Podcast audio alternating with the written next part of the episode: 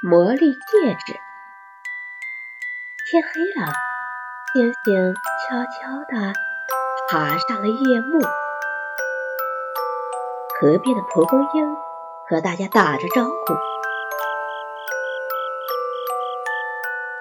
朋友们晚安，我要睡觉了。”说完，合上了叶子。三叶草打着哈欠说。我也困了，大家慢慢玩，明天见。说完，也合上了叶子。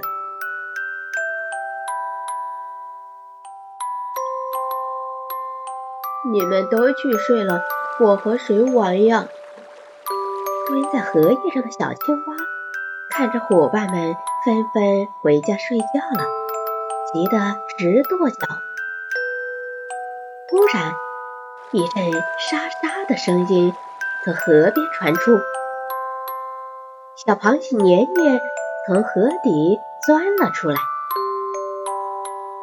只见它挥舞着两只大螯，显出一副失望的样子，嚷道：“沙滩上真安静，也没有人出来玩。谁说没人？”我不就是一个吗？小青蛙高兴地迎了上去。年年小黑眼睛里闪出兴奋的光芒，手伸过来说：“看，今天是我的生日，妈妈送给我一个银戒指，这可是有魔力的戒指，能帮助人们实现两个愿望呢。小青蛙，你有什么愿望？”我帮你实现。小青蛙歪着头想：“哎，天这么热，我的愿望就是……”没等小青蛙说完，年年拍着手说：“我知道你的愿望是什么了，看我的！”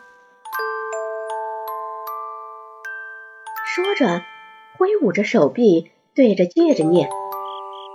咕噜咕噜，咕噜咕噜，快在天空按个大大吊扇吧！哦，银戒指真的显出了它的魔力。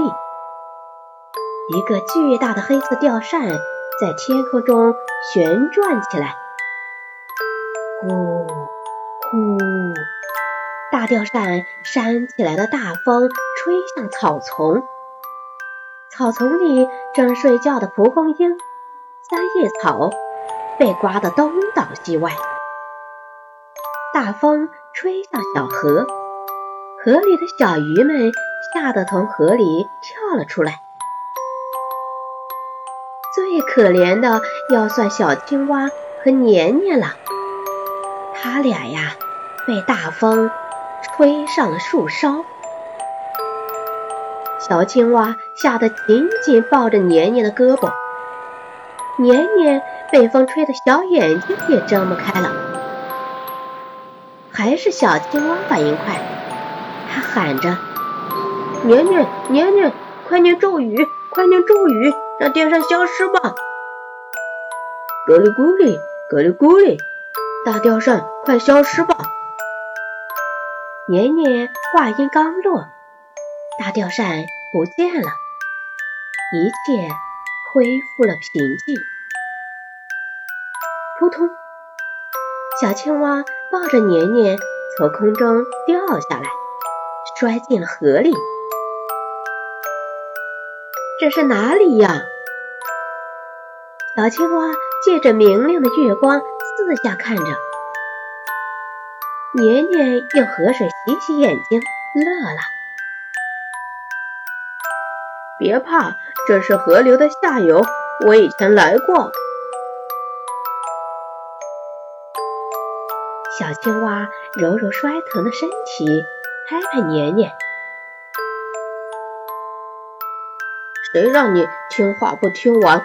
我是说天太热，我的愿望是咱俩一起到河里游夜泳去。现在不用游了，赶紧往家游吧。游啊游啊，小青蛙和年年天亮了才游到岸边。爬上岸，就听见大家在议论昨晚刮起的那阵大风。他俩捂着嘴，偷偷笑了。